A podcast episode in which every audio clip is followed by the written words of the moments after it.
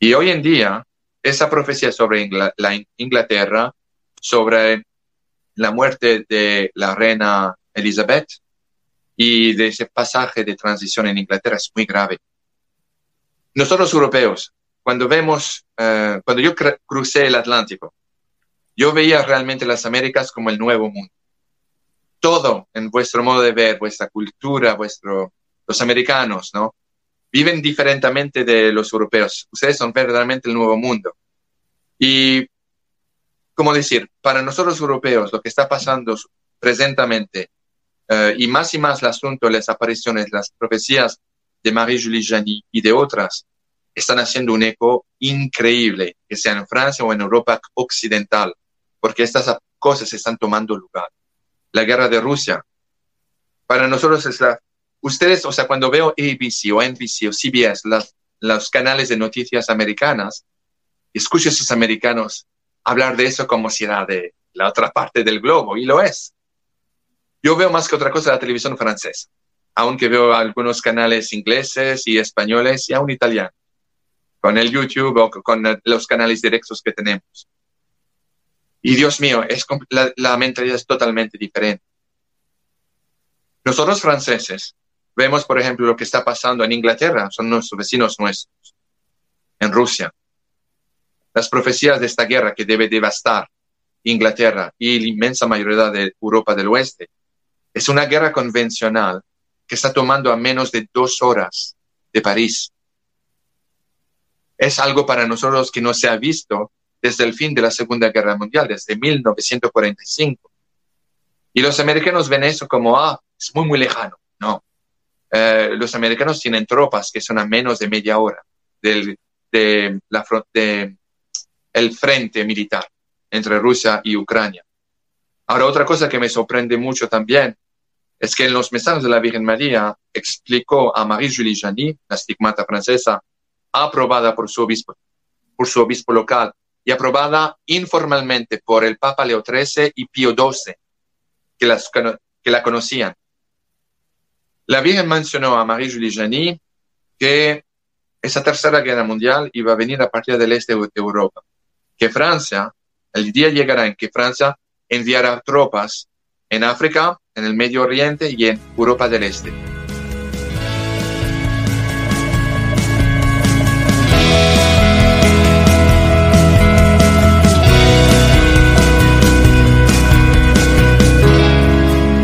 Bienvenidos a Conoce, Ama y Vive tu Fe. Este es el programa donde compartimos el Evangelio y profundizamos en las bellezas y riquezas de nuestra fe católica. Les habla su amigo y hermano Luis Román y quisiera recordarles que no podemos amar lo que no conocemos y que solo vivimos lo que amamos. Y en el día de hoy me acompaña rostro conocido, me acompaña el señor Xavier Ariel, el apellido, que estuvo ya con nosotros hace unos, unas semanas más o menos. Estuvimos hablando de, de las profecías, estuvimos hablando de muchísimas cosas, estuvimos hablando también de este libro que tengo por aquí, Revelaciones, Revelations, eh, con ese, bien importante, y es un libro excelente. Y hoy vamos a estar hablando de un tema muy, todavía muy eh, pendiente para mucha gente, y es la muerte de la reina eh, de Inglaterra, Isabel II, que ya pues ya han pasado, se podría decir semanas ya, ya el rey pues ha comenzado sus labores y también ha sido medio de atención y muchas cosas se están diciendo sobre qué va a pasar con la corona. Yo estuve hablando un poco también de este tema en mi programa. Y nada, yo antes de comenzar, yo quisiera dar la bienvenida al señor Xavier aquí al programa una vez más. ¿Cómo se encuentra, señor Xavier? ¿Cómo está? Todo bien, muchas gracias y gracias por su muy amable invitación. Claro que sí, para mí es un honor tenerlo aquí. Y pues nada, para comenzar, como siempre vamos a hacer o hacemos, vamos a hacer un Ave María, vamos a rezar un Ave María, lo vamos a hacer en la lengua de la iglesia, en latín.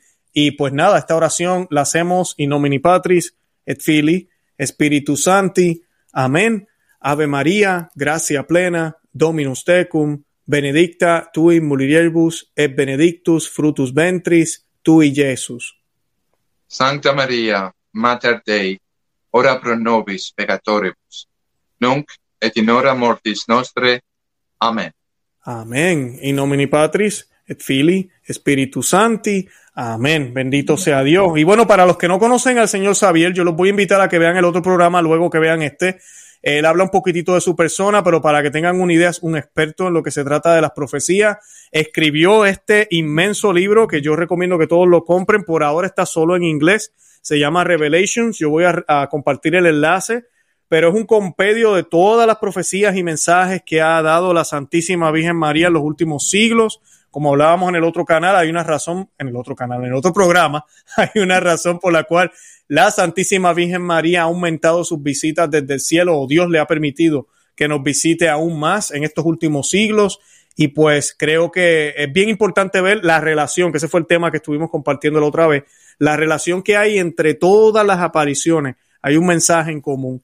Y pues en el día de hoy nos vamos a enfocar un poco más en, el tema de la reina Isabel, porque pues también, si no me equivoco, las profecías también están incluidas en el libro o algunas de ellas. Y pues hoy el señor Xavier nos va a estar hablando un poco de eso. Que yo quería hacerle la primera pregunta que quería hablarle, ¿verdad? Por lo menos cuando usted se enteró que la reina Isabel había fallecido.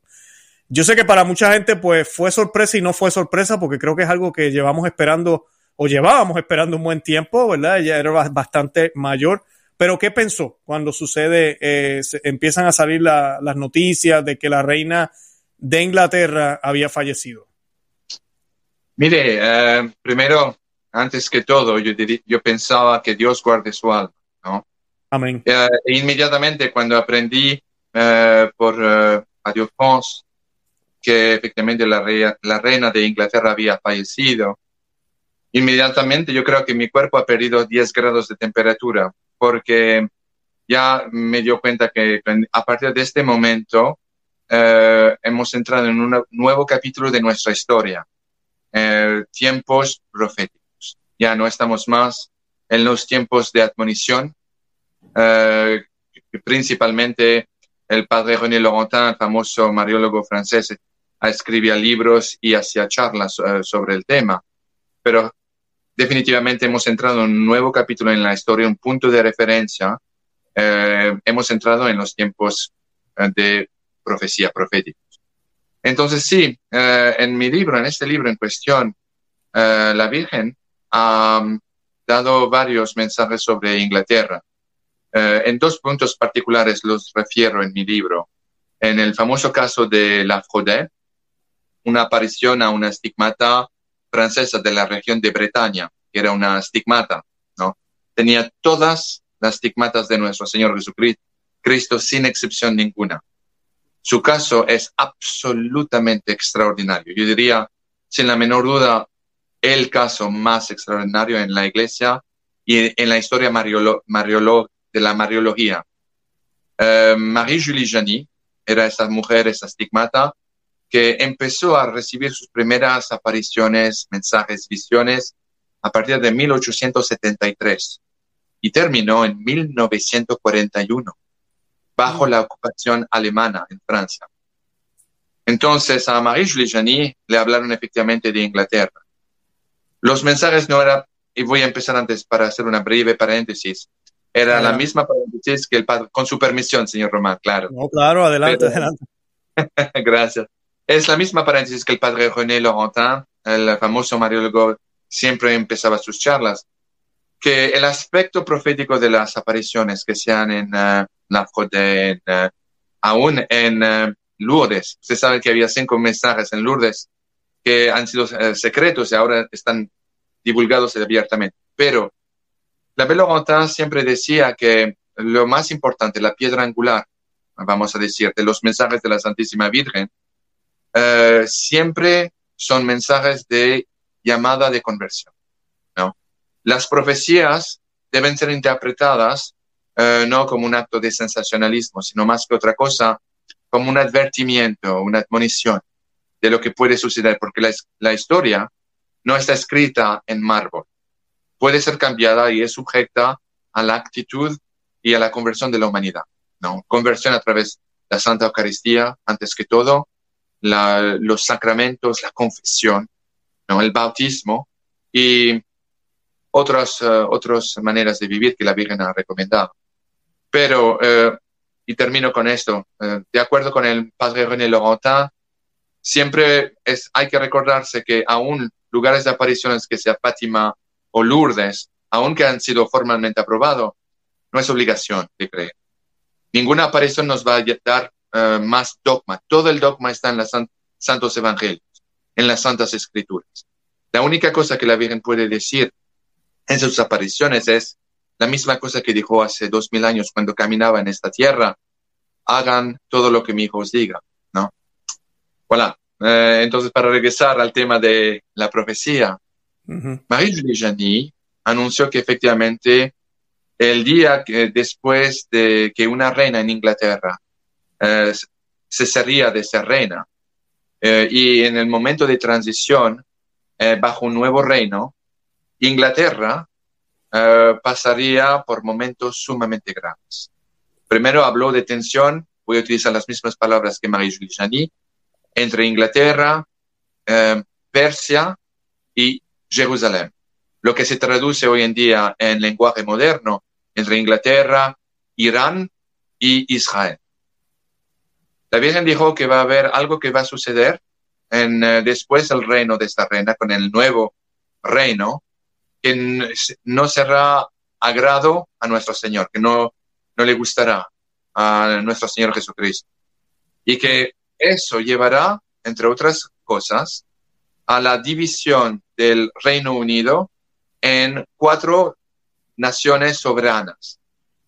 No hay que ser un druido para entender lo que quiere decir. Quiere decir que obviamente Escocia, Galicia, Irlanda del Norte e Inglaterra van a, ser, van a separarse.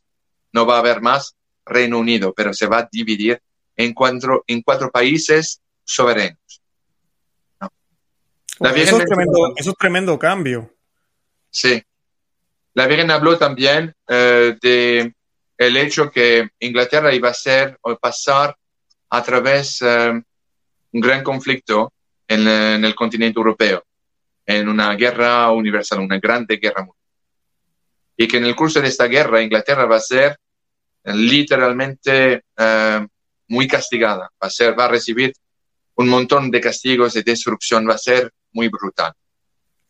En el mismo curso de esa, eh, de esa profecía, la Virgen mencionó que llegará también en ese curso en Francia eh, la llegada de un nuevo monarca francés, el cual llegará y en su corazón eh, de caridad llegará con sus fuerzas armadas también, mientras o después la liberación de Francia, y porque la profecía no separa solamente a Inglaterra.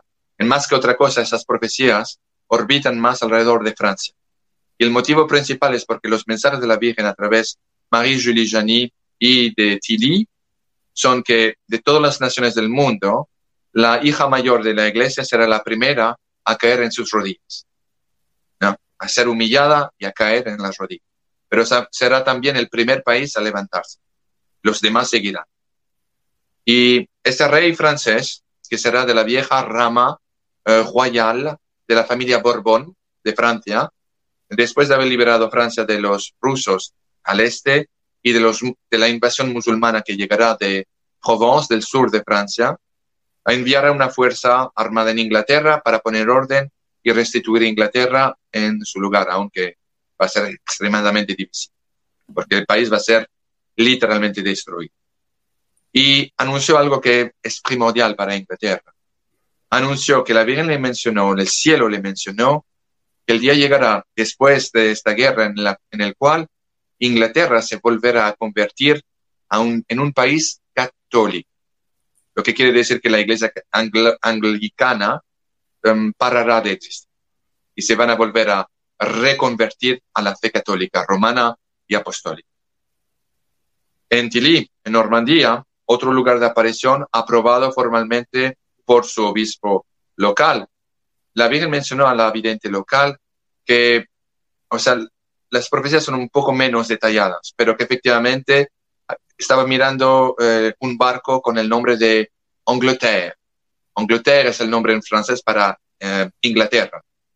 Y que ese barco iba a empezar a tomar fuego, iba a ser destruido y iba a hundirse. Eh, aviso a los amateurs, como se dice en francés. Entonces, eh, efectivamente, este mensaje orbita principalmente, es una, vamos a decir, una adición, un adendo a la profecía principal, al advertimiento que la Virgen ha dado a la humanidad. Hago una breve paréntesis en relación a las profecías. El padre Laurentin eh, tenía horror, la verdad, de las profecías. Aunque ha escrito eh, uno de sus primeros libros, era lo de la Salet, que era puro, pura profecía pero él prefería concentrarse en el mensaje principal de la Santísima Virgen María, que era un mensaje del cielo dirigido a la humanidad y en varias veces, varias ocasiones, escondido de manera calculada por la Iglesia Católica. En Fátima, en 1917, la Virgen ha dado un mensaje que no era sujeto a ninguna interpretación, sino a una, en la cual la Virgen dijo, si la humanidad no se convierte en tiempo, llegará una otra guerra universal, una otra guerra todavía peor de la que, la que ustedes están viviendo. Y bajo el reino de Pi XI, uh, oncimo, no sé, perdóneme por mi español, pero Pi XI. Pi y efectivamente, y efectivamente uh, de acuerdo con mucho, mucha gente de historiana, se dan cuenta perfectamente bien que la guerra civil en España, somos, ustedes son todos descendientes de españoles, la madre patria, dicen ustedes, si no me equivoco. Empezó en 1936 y terminó el, el mismo año que Adolf Hitler empezó su campaña contra Polonia el primero de septiembre de 1939. Y efectivamente, la primera vez que la Wehrmacht, la fuerza militar alemana, empezó a entrar en nuevo conflicto con Francia, con Inglaterra, con los americanos, con los comunistas de todo uh, Europa ¿no? y socialista, la primera vez que hubo una nueva confrontación militar después de la Primera Guerra Mundial era en España, en 1900, entre 1936 y 1939, entre la Wehrmacht y las Fuerzas Armadas del Oeste. ¿no? La profecía se hizo realidad.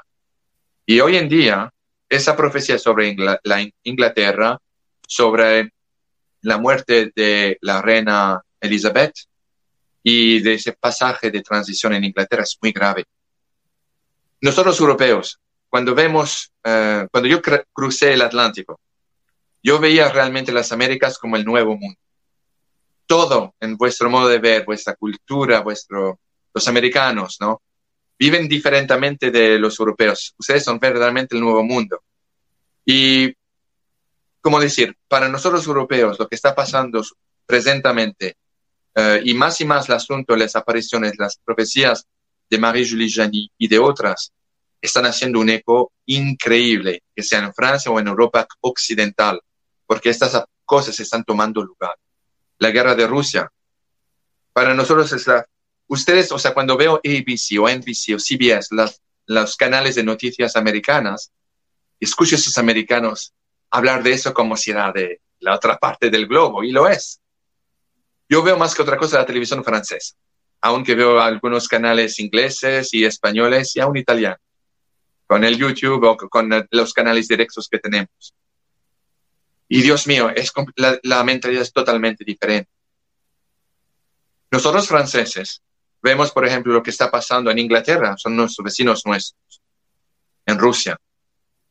Las profecías de esta guerra que debe devastar Inglaterra y la inmensa mayoría de Europa del Oeste es una guerra convencional que está tomando a menos de dos horas de París.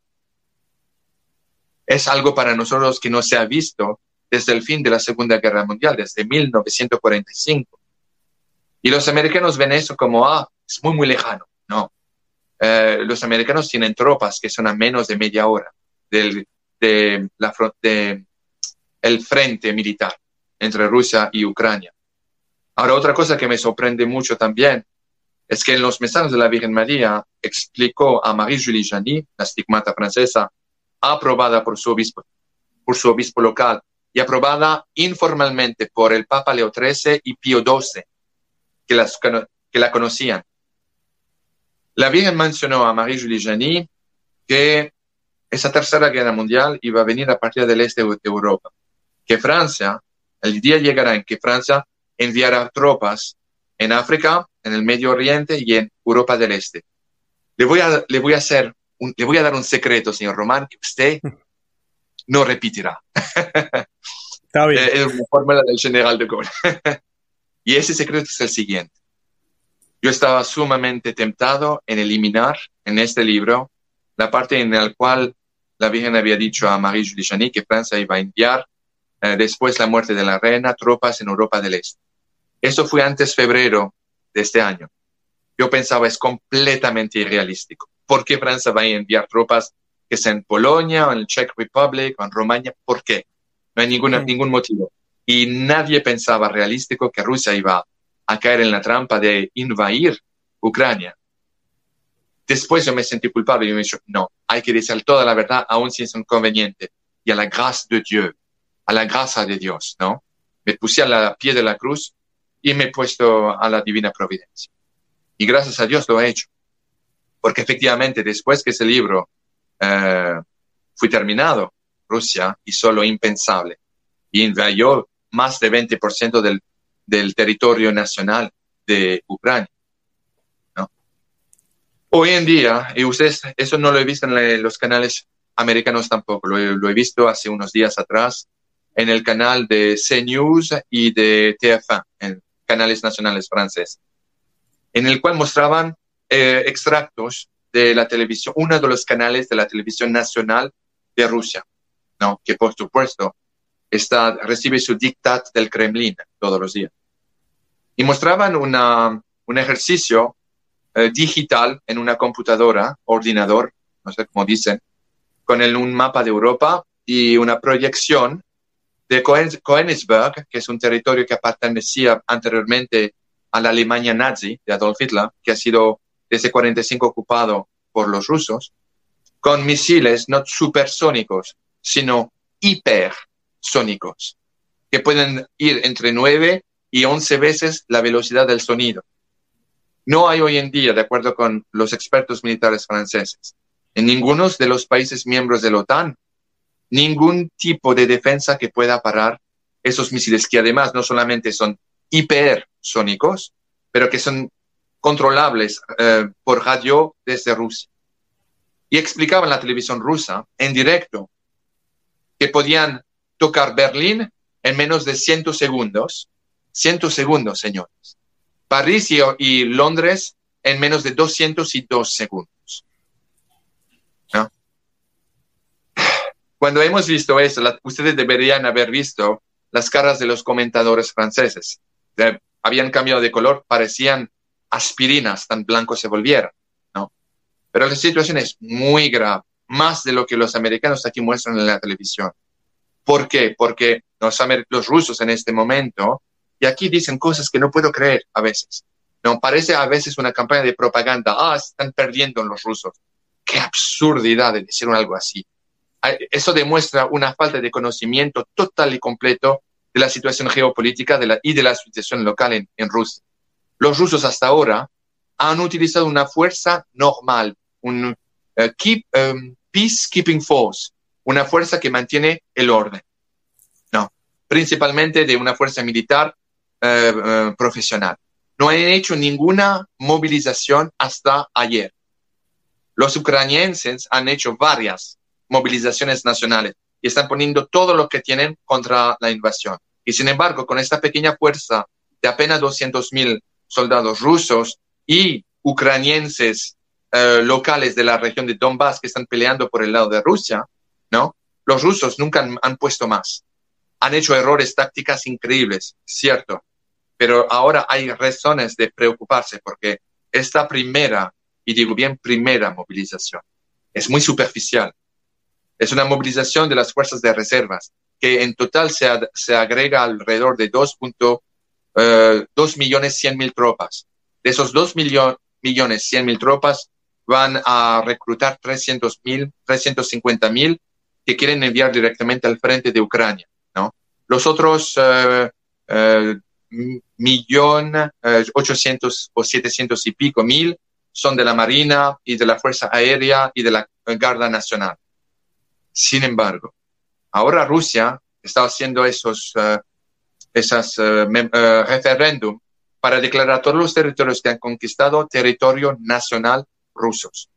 y han declarado que ahora si cualquier nación, empezando con Ucrania, atacan el territorio nacional ruso, lo que va a incluir ahora los territorios conquistados, Rusia se reserva el derecho de, defenderse con todas sus fuerzas eh, tácticas, nucleares y convencionales. Ahora, hay otro asunto que es difícil también a tragar. El hecho que eh, no solamente Marie-Julie Janin ni la vidente de Tilly, pero también la vidente Emmerich y Ayo y varios otros que han sido públicamente reconocidos y aprobados por sus obispos locales. Hay varias profecías que, que hablan, siguen hablando de Inglaterra como un país que va a ser totalmente tocado y va a haber un montón de destrucción. Pero hablan también de una invasión europea, un tipo de blitzkrieg. ¿no? Marie-Julie Jani, de todos los videntes que yo escribí o que estudié, sin la menor duda, es la que da un millón de detalles sobre esa invasión. Y yo sé que va a parecer realístico en vista de todas las tonterías que tácticamente y en las fuerzas convencionales rusas, los, los errores que los rusos han hecho, eh, parece totalmente irrealístico. Pero la profecía dice lo siguiente, que Rusia, de una manera radical después de la muerte de una personalidad política, se movilizará con todas sus fuerzas y liberará, entre coimis, sus armas secretas.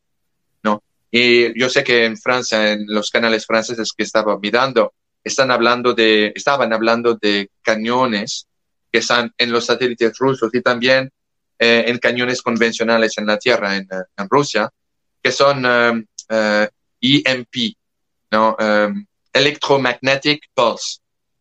Es una, es una arma atroz, en el sentido que eh, no mata a la gente, sino que... Pulsos electromagnéticos, tiene pulsos electromagnéticos la, la, el arma. Hola, es Arelis. Gracias por escucharme. Bienvenida a mi podcast Mentalidad de Girasol. Este podcast es un viaje, un viaje que te va a ayudar a ti y que me va a ayudar a mí Espero crear una gran comunidad y espero que con mis vivencias y experiencias, mis desaciertos y aciertos y mi luz y oscuridad, yo pueda hacerte entender que no estás sola. Yo voy a ti, yo voy a mí, no te quites.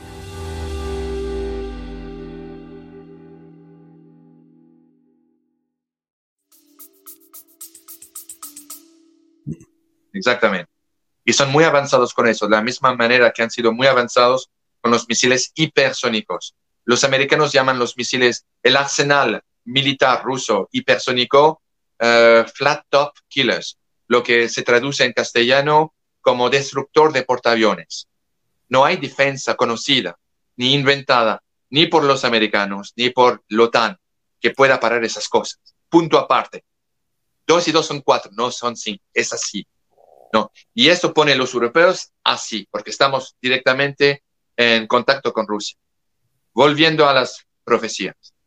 Marie-Julie Jani ha explicado que muy pronto, prontamente en este tiempo en que estamos viviendo, Rusia, a partir de sus fronteras naturales, van a totalmente eliminar todas las defensas de la OTAN entre Bielorrusia y el río del el Rhine River. No sé cómo se dice en español, Rhine River. La la, el río que es entre Francia y Alemania. Ok. Eh, no, no, no sé el nombre en español. bueno, es el, la riviera del Rino. Eso separa inmediatamente la frontera entre Alemania y Francia. Que una vez que las fuerzas rusas llegarán allá, van a hacer una pausa muy breve y después van a cruzar. Porque recuérdense que en Europa hay dos, tres fuerzas nucleares en el OTAN. Primero es Francia, que tiene el primer eh, eh, ¿cómo se dice?, arsenal nuclear en la OTAN, en la Unión Europea. Después es Inglaterra, que no es ya miembro de la Unión Europea, pero es parte de la OTAN. Y los Estados Unidos. No. Francia tiene una política de disuasión que fue formada por el general Charles de Gaulle, en el cual dice, si cualquier entran o ponen un pie en el terreno francés, es la bomba atómica, enseguida, incondicionalmente. De acuerdo con Marie-Julie Jani, los rusos van a llamar eso un bluff y van a cruzar el río y van a tener razón. Francia no bombardear, bombardeará todavía y los rusos atacarán en tres, en tres direcciones principales. La mayor ataque no va a ser París, increíblemente. va a ser la ciudad de Orléans. La segunda más grande ataque va a ser París y va a tomar 45 días para eh, eliminar las fuerzas francesas que van a tratar de defender la capital. Y la tercera va a ser Picardia y Normandía. Eh, Orléans caerá enseguida. Después atacarán la ciudad de Nantes. París va a caer en 45 días. Normandía y Picardía, todo el norte de Francia y el centro de Francia, que será también atacado a través de Suiza. Suiza no pondrá ninguna, casi ninguna resistencia. Y por el norte de Italia, los rusos bajarán hasta Roma. Mientras tanto, de acuerdo con las predicciones de Marie-Julie Jany, los musulmanes atacarán el sur de Italia, el sur de Francia, toda la Costa del Sol hasta, hasta Andalucía. Y de allá avanzarán lo más cercano posible de la capital española. Habló también de España, eh, la madre patria, se dice así en español. Sí. Los musulmanes, de acuerdo con Marie-Julie Jany, avanzarán muy fuertemente porque los españoles serán tomados completamente por sorpresa. Y el rey de España, mencionó Marie-Julie Jany, tendrá que salir del país muy brevemente. Regresará con fuerzas y rechazará después, al mismo tiempo que el rey de Francia, que se llamará Henri V de la Croix.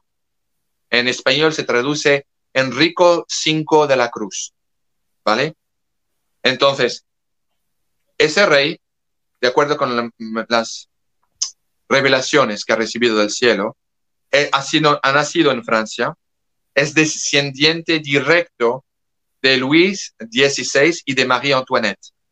Y eso abre otra eh, puerta en la cual ha llevado Francia en debates interminables desde 1792 hasta 2022, en el cual el príncipe de Francia, el hijo de María Antoinette y de Luis XVI, eh, que se llamaba Louis también, Louis XVII, supuestamente había muerto en el cárcel de, que se llamaba Le Temple, el templo. El problema con eso es que las autopsias que tomaron lugar después de la muerte de ese cadáver demostraron que ese niño no era el, príncipe de 10 años, pero un joven, un adolescente de 14 años, con un pelo de color un poquito diferente. Alguien hizo una sustitución. Y Marie-Julie Jany explicó que el rey se escapó, salvaron al, al príncipe y lo sacaron de Francia. Marie-Julie Jany dijo que Henri V de la Croix, el futuro rey de Francia, volverá será llamado por sus amigos y por una voz privilegiada en Francia, que recibirá apariciones con la misión de ir a buscar al rey diciéndole que el tiempo ha llegado para él de. De acuerdo con las apariciones de Marie-Julie Jany, Dios ha de manera muy concreta explicado que no quiere que la gente trate de adivinar dónde se encuentra Henri V de el cual está hoy vivo.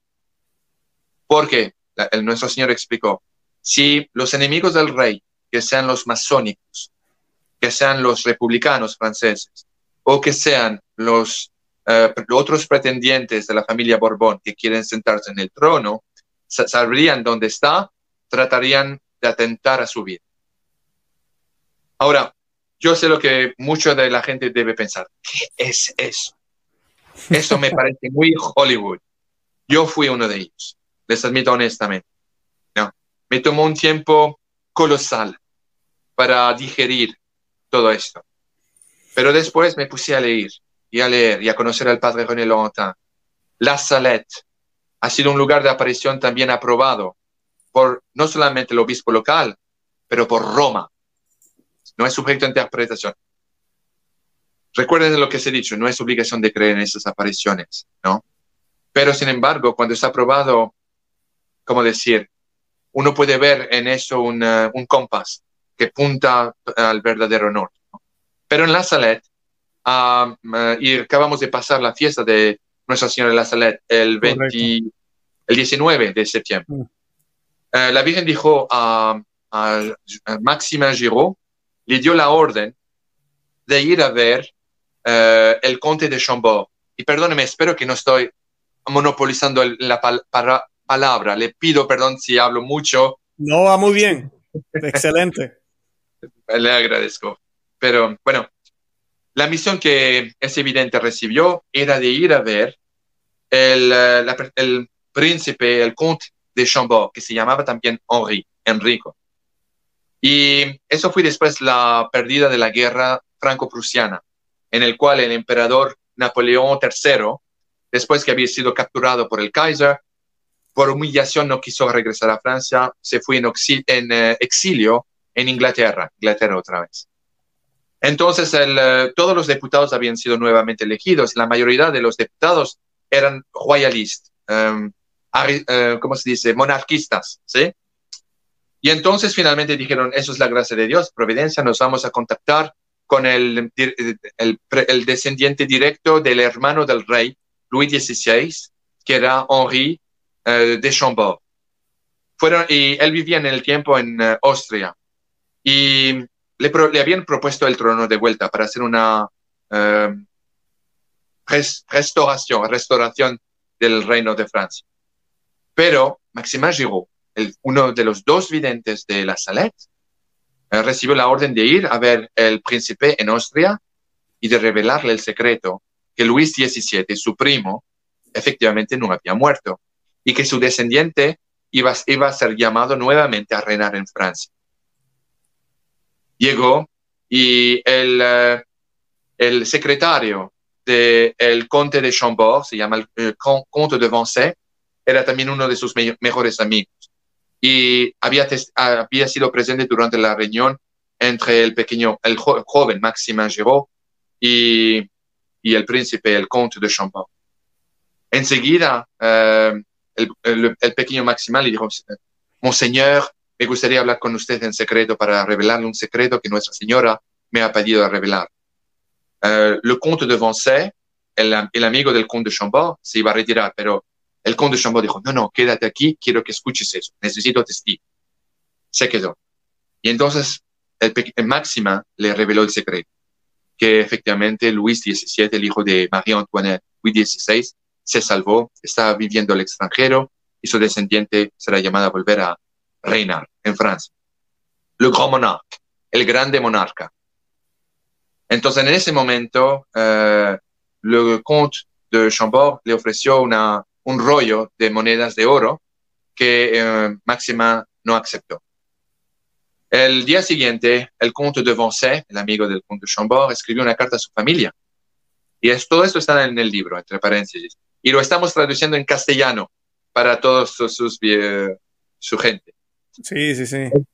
Entonces, en esa carta le dijo, mi ma mis niños, sepan que lo que he visto, efectivamente, eh, nuestro amigo le comte de Chambord, Henri, eh, no, puso la mano en su cabeza cuando escuchó el secreto de Maxima Giraud, diciéndole que su primo estaba vivo.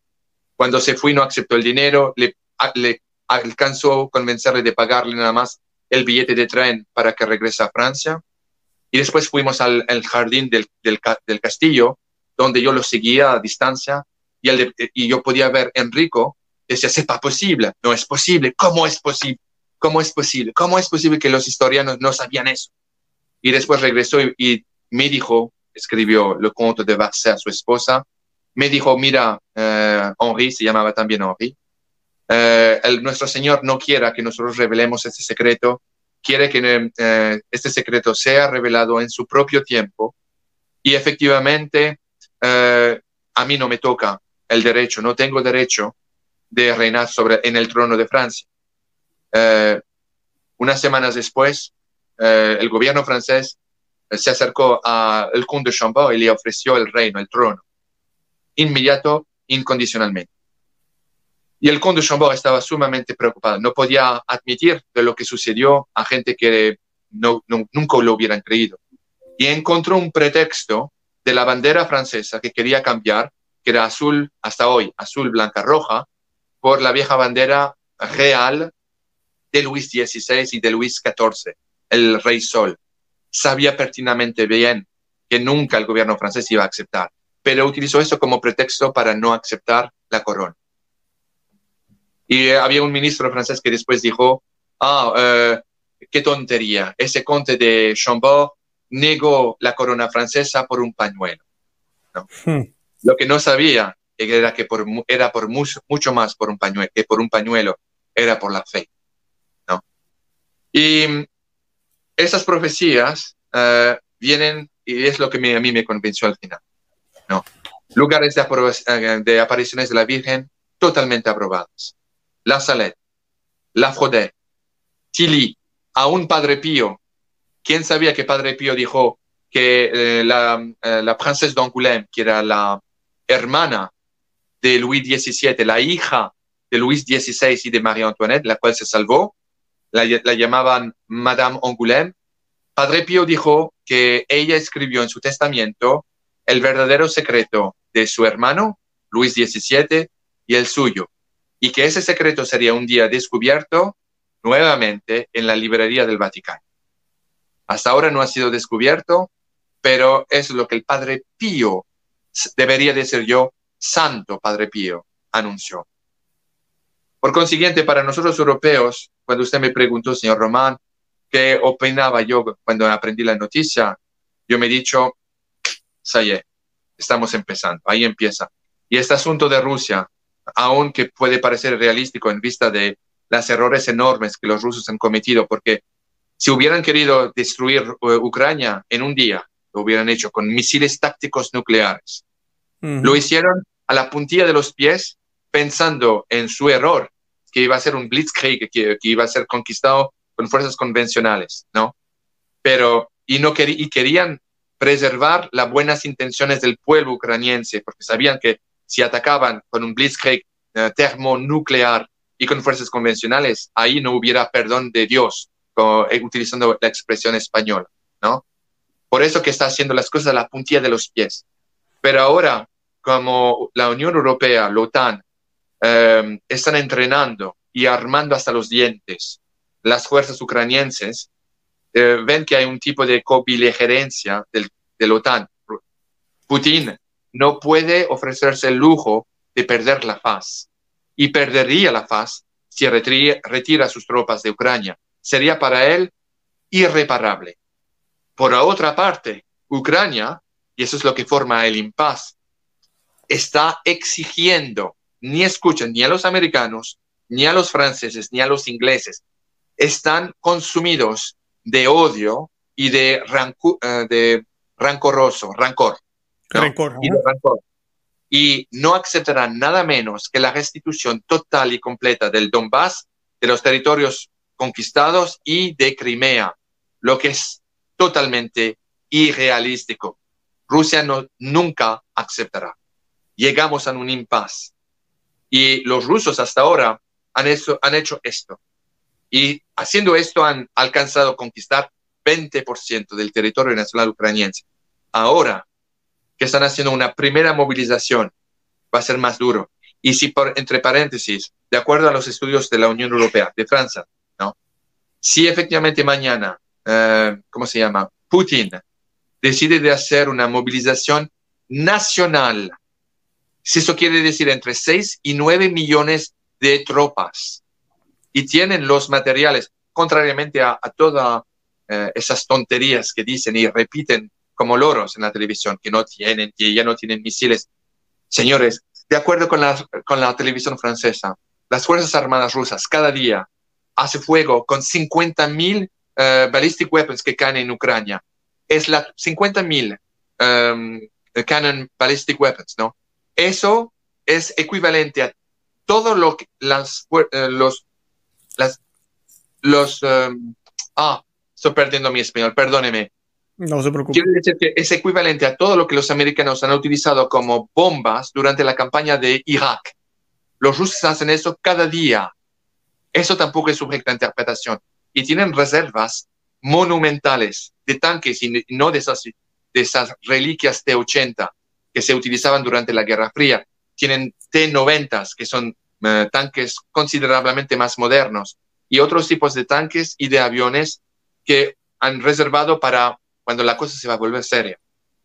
Ahora imagínense una Rusia con seis, un mínimo de 6 millones de tropas.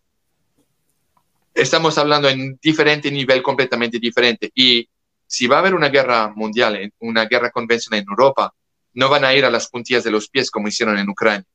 Van a hacer con todo lo que pueden, sabiendo también que tienen que hacer cuidado con, con misiles nucleares porque la, la réplica va a ser también devastatriz. Pero es ahí, eso es lo que las profesiones están hablando, ¿no?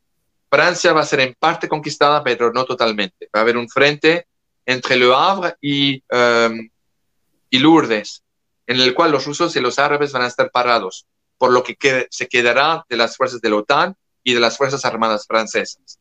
Inglaterra va a recibir una lluvia de bombardamiento y también de lo que yo, de acuerdo con otras profecías, con una bomba que se llama, uh, ay, no me es el dios del océano. Bueno, una bomba nuclear teleguidada uh, por el Mar del Norte que explotará en el Mar del Norte para cubrir con aguas radioactivas sobre la mayoría de la isla de Inglaterra. Eso también es parte de las profecías.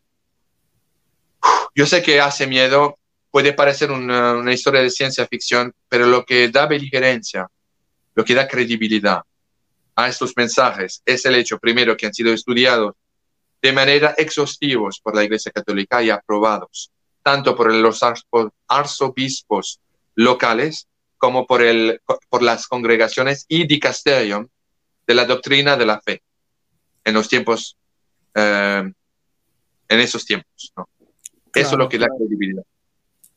Espero que tu pregunta. Sí, no, es perfecto. Sí le quería preguntar, señor Xavier, en términos ahorita de este nuevo rey, que su reinado va a ser corto, irá a desaparecer antes de que suceda todo esto, que se ve que cuando usted hablaba, parece como un rompecabezas que se está formando. Usted va leyendo la profecía, va viendo lo que está pasando ahora, y uno dice, esto como que tiene cara de que va a pasar, o sea, de que, de que ya está pasando en nuestros ojos ante nuestros ojos. Pero el reinado, o sea, Inglaterra se va a debilitar, se va a dividir el Reino Unido, eh, la corona como tal, que aunque en verdad no es católica, eh, ¿va a desaparecer o no va a desaparecer?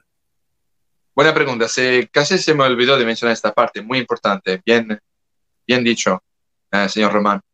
Eh, Marie-Julie Jani también anunció algo muy grave, ¿no? y eso es eso es sujeto a interpretación. Yo no sé cómo usted lo interpretará, pero dijo verbatim.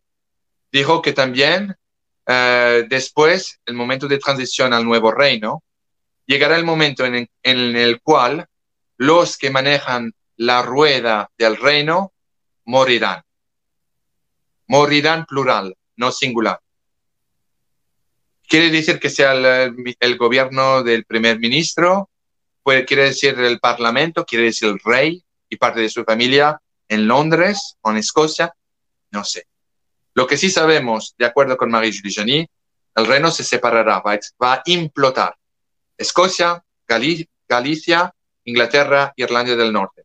Los escoceses, entre paréntesis, eso es una cosa que no se oye aquí, claro, pero los escoceses no pueden esperar de salir de la Unión de, de, del Reino Unido, porque querían regresar a la Unión Europea para sus negocios, ¿no? Han sufrido enormemente del Brexit, que ha sido llevado por uh, Boris Johnson, y quieren regresar a la Unión Europea.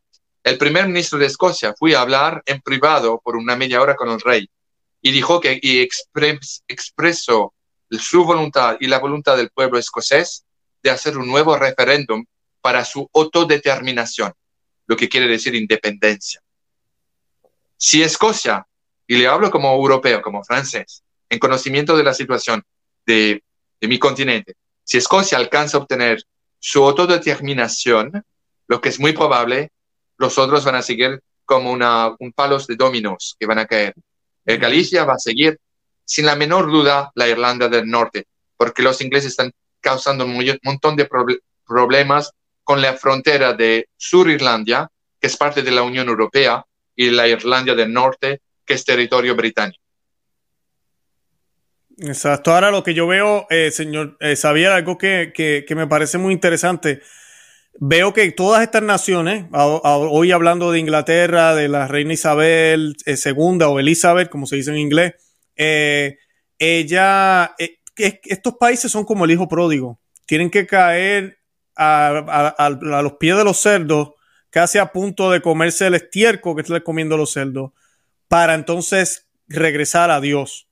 Y pareciera que ese es el patrón que va a suceder en estos países, lamentablemente por lo que veo en las profecías, Y de todas formas, si miramos alrededor, es lo que vemos en el mundo. Vemos a, todos estos países ya no, no, no, no se profesa la fe como se profesaba antes, no se cree lo que creían. Toda esta cultura de la muerte ha impregnado toda Europa y, Estados Unidos también, ¿verdad? Pero hablando ahora del continente europeo, esta eh, eh, ideología del arcoíris, todo lo que se está haciendo, eh, es exactamente lo que veo es ese patrón. Hasta que no comamos el estiércol, no vamos a darnos cuenta de que, wow, mira lo que teníamos. Eh, tenemos que regresar, tenemos que regresar a lo que éramos, a lo que teníamos.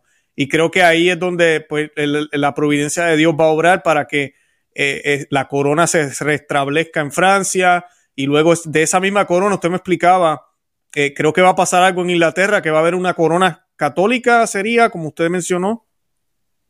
Sí, la Virgen explicó a Marie-Julie pero eso será después de la, liberación. Después del fin de la guerra. Sí, en el momento de la renaissance mundial, el renacimiento mundial del mundo, de la Iglesia Católica, Inglaterra se volverá a convertir a la Iglesia Católica.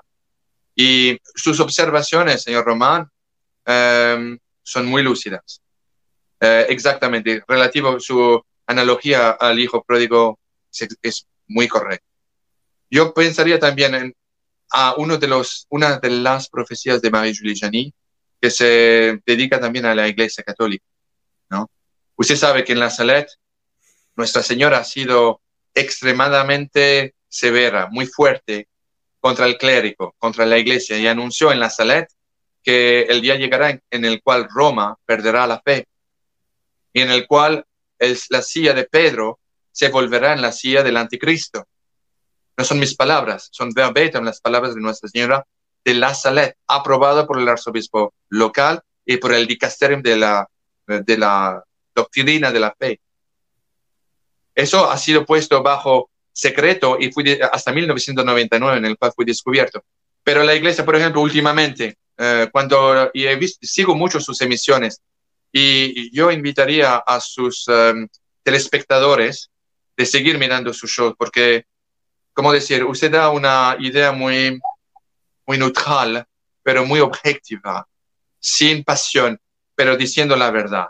Eh, yo, voy, yo sigo sus emisiones con mucho interés, porque son una de las raras que hablan sin eh, posición pre, eh, preestudiada, ¿no? Pero cuando uno piensa, por ejemplo, a lo que sucedió en la iglesia, es un perfecto ejemplo, ese escándalo, de esa carta que el Papa Francisco escribió que se llama Desiderio Desideravi, ¿no? Bueno, eso demuestra, y ha habido muchos, un, par de cardenales, una cantidad de obispos y una cantidad industrial de sacerdotes que llamaron por la primera vez públicamente esa carta una heresía. Es una cosa de decir las cosas como son. Cualquier puede hacer un error, pero uno de los mensajes que la Virgen está diciendo, aun con todos los errores que este Papa está cometiendo, y créeme que soy uno de los primeros que moviliza todas sus fuerzas a veces para mantener la cabeza fría, porque estoy en varias oportunidades profundamente escandalizado, especialmente desde Amoris Leticia y del famoso el, incidente de la Pachamama, que es absolutamente imperdonable. Pero en fin, con todos esos escándalos, uno tiene que hacer eco en su corazón de los mensajes de la Virgen. Recen para el Papa. Tengan misericordia, porque Él es el vicario de mi hijo, dijo la Virgen María. Tenemos que tener caridad, ah, y no solamente por el Papa, sino por nuestros enemigos. ¿no? El Cristo fue muy claro que cuando uno le da una gif en una cacheta hay que ofrecer la otra. Sin embargo, hoy en día la Virgen está pidiendo e invitando a todos los hombres y mujeres de fe de tomar la cruz en una nueva cruzada espiritual. Em, Santo eh, Juan de Bosco, de Bosco tuvo esa famosísima visión. Usted, yo sé que usted sabe a qué me refiero, señor Román, en el cual veía la iglesia en forma de una nave, barco, que pasaba entre dos pilares. El pilar más alto tenía la Santa Eucaristía arriba, el pilar más bajo, la Santísima Virgen María. Y la nave pasaba en una tempesta entre los dos. No. Era una visión sumamente simbólica, pero perfecta. El día llegará de acuerdo con la Santísima Virgen, en el cual esquismo, si ya ha empezado en Alemania y en Bélgica, es, es muy contagioso. Los próximos serán Francia, me lamento admitir. Pero la Virgen dijo a, a Marie-Julie que el día llegará en el cual la iglesia será completamente meconizable y que llegará el tiempo en que una nueva liturgia, que en el nombre de la fraternidad humana, para incluir a todo el mundo bajo el nombre de catolicismo, que quiere decir universal, van a tratar de incorporar todas las otras denominaciones y fe, como la musulmana, como la judía, como la de otras eh, religiones paganas. En el nombre de esa fraternidad humana, rezando un mismo Dios, van a formar una liturgia que va a ser en los oídos de nuestro Señor abominable. Cuando ese tiempo llegará, va a haber unos sacerdotes que se quedarán fieles. Serán una inmensa, inmensa minoridad. Serán muy pocos. Y llegará el tiempo en, el cual la verdadera Santa Eucaristía será celebrada en secreto como en los tiempos de los catacumbas, catacumbes. Esto dicho, eh, otra vez en las palabras del padre René Laurentin, necesitamos antes que todo mantener una cabeza sumamente, ¿no? Moderación y ofrecernos bajo los pies de la cruz. Seguir y obedecer al llamado de estos mensajes que la Virgen ha dado a través de tantos eh, mensajeros. Y el mensaje es siempre el mismo, siempre. A veces puede haber una, un cambio de palabras, un cambio de, de orden en el cual las ideas están presentadas, pero el mensaje, la piedra angular es siempre el mismo. Si ustedes no se convierten en tiempo, esto pasará. Y la Virgen habló de que después, que durante la Tercera Guerra Mundial, Después de la liberación de Francia, la guerra en Francia durará menos de dos años. Después, cuando los rusos van a salir de Francia y parte de Alemania, del Benelux, que es Bélgica, Holanda, lo que quedará de Holanda, y de Luxemburgo, el rey de Francia con el rey de España pasarán en una guerra atroz en Italia que durará tres años más. Y liberarán finalmente Roma y volverán a reinstituir el Papa. Será un nuevo Papa angélico, que será que después con el futuro rey de Francia reorganizará eh, la nueva sociedad cristiana en el mundo entero. ¿no? Y después tomará lugar, eh, va a haber también una, de acuerdo con Marie-Julie eso va a ser muy difícil, va a haber un montón de castigos que van a caer sobre la humanidad. Va a haber primero la iluminación de conciencia y un tiempo después, después la eliminación de conciencia, la Tercera Guerra Mundial. Durante la Tercera Guerra Mundial una propagación también de enfermedades, una de las cuales se llama, la conozco en inglés, se, dice uh, The Burning Plague, la plaga que quema. quema pero, la Virgen dijo, y increíblemente a través de Marie-Julie dio el remedio para eso, está en el libro. Pero hay que tomarlo en tiempo. Si es tarde, uno puede solamente aliviar los efectos. Todo está allá. Eh, eh, perdóneme, es que hay tantas informaciones y estoy frustrado. Frustramos el hierro con el tiempo. Perdón. No, sí, no, no, va, va, muy bien. Ya se nos acabó el tiempo, pero excelente. Cubrió lo que yo quería que, que hablara, así que estoy, estamos muy bien, estamos contentos. Yo quiero invitar a la audiencia. Voy a dejar los enlaces del programa anterior que hicimos con el señor Xavier. Por si usted no lo había visto, no lo conoce, vaya a ese programa, va a conocer un poco más de la persona del señor Xavier y a la misma vez eh, va a poder entender un poco más sobre esto de las profecías y toda la conexión que hay entre todas, que fue lo que más tratamos en ese programa. Eh, además, voy a dejar el enlace del libro, que yo lo tengo aquí, yo sé que casi un poquitito más de la, de, la mitad del por ciento de la gente que me sigue a mí, eh, pues vive en Estados Unidos, el otro parte vive en, en alrededor del mundo. Y pues sé que muchos son bilingües, así que pueden buscar el libro, comprarlo. Revelations es excelente.